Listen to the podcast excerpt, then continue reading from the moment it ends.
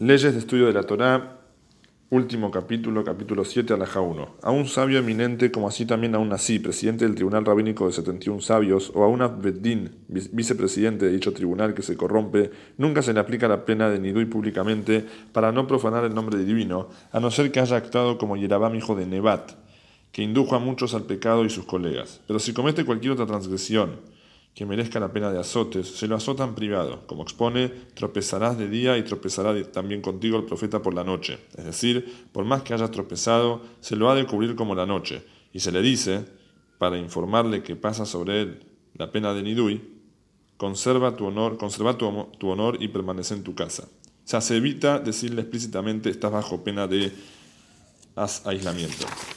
Asimismo, el tribunal rabínico tiene prohibido apresurarse a aplicar precipitadamente la pena de nidui, de aislamiento, a algún sabio que eventualmente lo merezca, si no procurara rehuir, el caso e ignorarlo.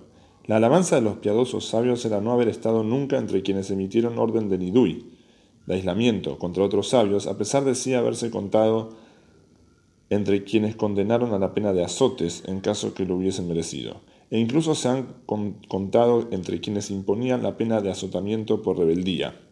Explica el comentario, lo cual era una pena que se aplicaba en caso de haberse rebelado contra una transgresión rabínica, y si bien aplicaban dicha pena, procuraban no sentenciar a pena de nidui, de aislamiento, para tratarse por, tratarse de una pena más grave y humillante.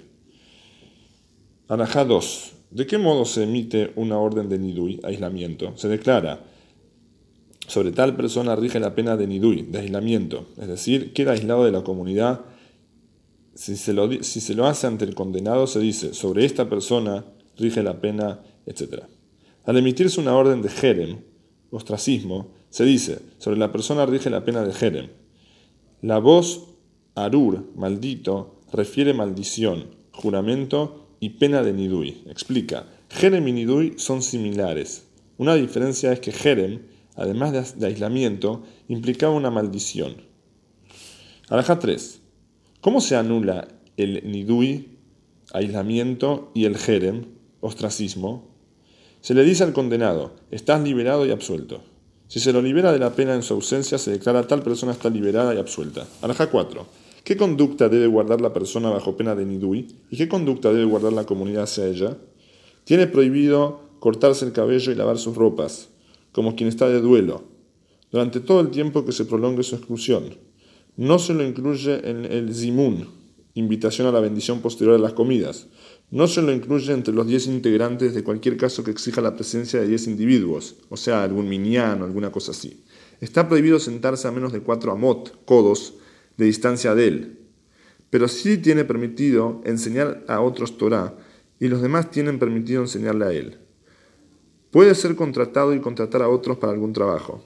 Si muere durante su periodo de aislamiento, el tribunal rabínico envía y coloca una piedra sobre su ataúd, en carácter de apedreamiento por estar apartado de la comunidad. No hace falta decir que no se pronuncia ningún discurso fúnebre en su memoria ni, su compañía, ni, se, acompaña su ataúd. Alajá 5. La pena de Jeren implica mayores limitaciones que Nidui. Una persona bajo pena de Jerem no tiene permitido instruir a los demás ni se le puede enseñar a él, pero sí puede estudiar por sí mismo para no olvidar lo estudiado. No se le puede contratar, ni él, para, ni él puede contratar a otros. No se puede comerciar ni realizar ninguna actividad con él, salvo lo mínimo indispensable para su sustento y de su familia. Arajá 6. Quien estuvo bajo pena de Nidui durante 30 días y no pidió ser liberado, se le aplica la pena de Nidui por segunda vez y si luego de los 30 días adicionales tampoco pide ser liberado, se le aplica la pena de Jerem, ostracismo. Alaja 7. ¿Cuántos individuos se requieren para anular la pena de Nidui o Jerem? Tres individuos, incluso simples, es decir, que no sean sabios. Un individuo, un individuo sabio puede liberarlo por sí solo. Un discípulo sabio también puede hacerlo, incluso en el lugar de su maestro. Explica acá, a pesar de que en general en el lugar del maestro el alumno tiene prohibido dictaminar, en este caso puede. Alajá 9. Acá trae el comentario en las versiones originales impresas, pasa del inciso 7 al 9, omitiendo el 8. Entonces vamos a, las, vamos a la 9. Si tres personas emitieron una orden de nidú y aislamiento contra alguien y se fueron de la región, y ese alguien se arrepiente de aquello por lo que le aplicaron la pena de nidui, otros tres individuos pueden levantarle la pena. Alajá 10. El que desconoce quién le aplicó la pena de nidú y aislamiento debe acudir al nací para que lo libere, o sea, al presidente del tribunal de 71 sabios. Alaja 11. Una orden de nidui condicional. Acá explica, por ejemplo, si haces tal cosa quedas bajo pena de nidui. Incluso que un individuo lo haya omitido contra sí mismo, precisa ser anulada, aunque no haya dado la condición. Un sabio que haya emitido una orden de nidui contra sí mismo, aun si lo hizo con el aval de otro individuo, e incluso si lo hizo por algo que merezca la pena de nidui, puede anularla por sí mismo. Anajá 12.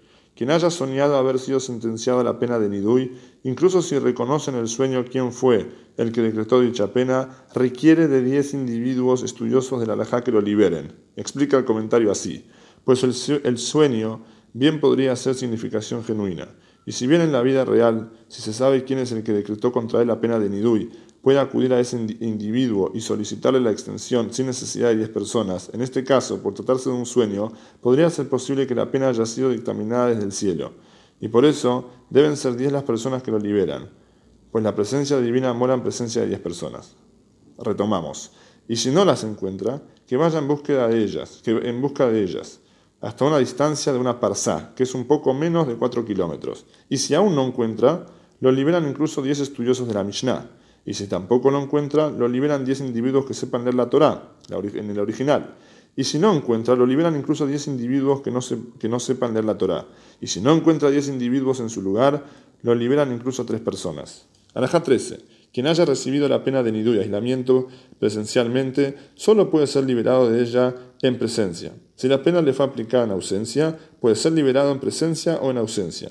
No hay un tiempo mínimo que deba mediar entre la sentencia y la anulación de la misma, y así es posible emitir la sentencia de Nidui y en el mismo instante liberarlo si el acusado retorna al bien. Y si el tribunal rabínico considera que debe permanecer bajo pena de Nidui durante varios años, de acuerdo con su perversidad, así procede. Asimismo, si así lo considera, el tribunal rabínico puede, puede penar directamente a un individuo la pena de jerem, ostracismo, sin aplicarle previamente la pena de aislamiento o aplicar la citada pena a quien, a quien coma con él, con el condenado, beba con él, o a quien se haya a menos de cuatro amot, aproximadamente dos metros, de distancia de él. Ello es para aflijarlo y, para hacer un cerco de la Torá, afligirlo, y para hacer un cerco de la Torá a fin de que no sea atravesada por los transgresores. Si bien un sabio tiene derecho de aplicar la pena de nidui a quien haya ofendido en su honor, no es loable que proceda de este modo, sino ha de hacer caso omiso de las habladurías de los ignorantes y no prestarles atención. Como sabiamente expone Shlomo, no prestes, no prestes atención a todo lo que se hable. Así era la cena de los piadosos las generaciones anteriores. Oían cómo los agraviaban y no respondían. No solo eso, sino que perdonaban y disculpaban a quienes lo insultaban. Los grandes sabios eran alabados por sus acciones decentes y jamás decretaron pena de nidú o jerem contra ninguna persona en aras de su propio honor. Esta es la senda de los sabios que es apropiado a seguir. ¿En qué caso nos, referimos? En los casos en los que se deshonra, en que la deshonra o el agravio tuvo lugar en privado, pero el sabio que fue humillado o agraviado públicamente tiene prohibido, indulgente, tiene prohibido ser indulgente con su propio honor, y si lo hace, debe ser castigado por ello, porque la, afrenta sufrida es una humillación a la Torah. Más bien, debe reivindicarse y ser estricto como una serpiente. Acá explica, textualmente expone, debe vengarse, pero no porque su propio honor ha sido mancillado, sino por el desprecio infligido a la Torah, que él, como sabio, representa, hasta que el agresor se disculpe y él lo perdone. Bendito el misericordioso que nos provee su ayuda. Culminamos las leyes del estudio de la Torah.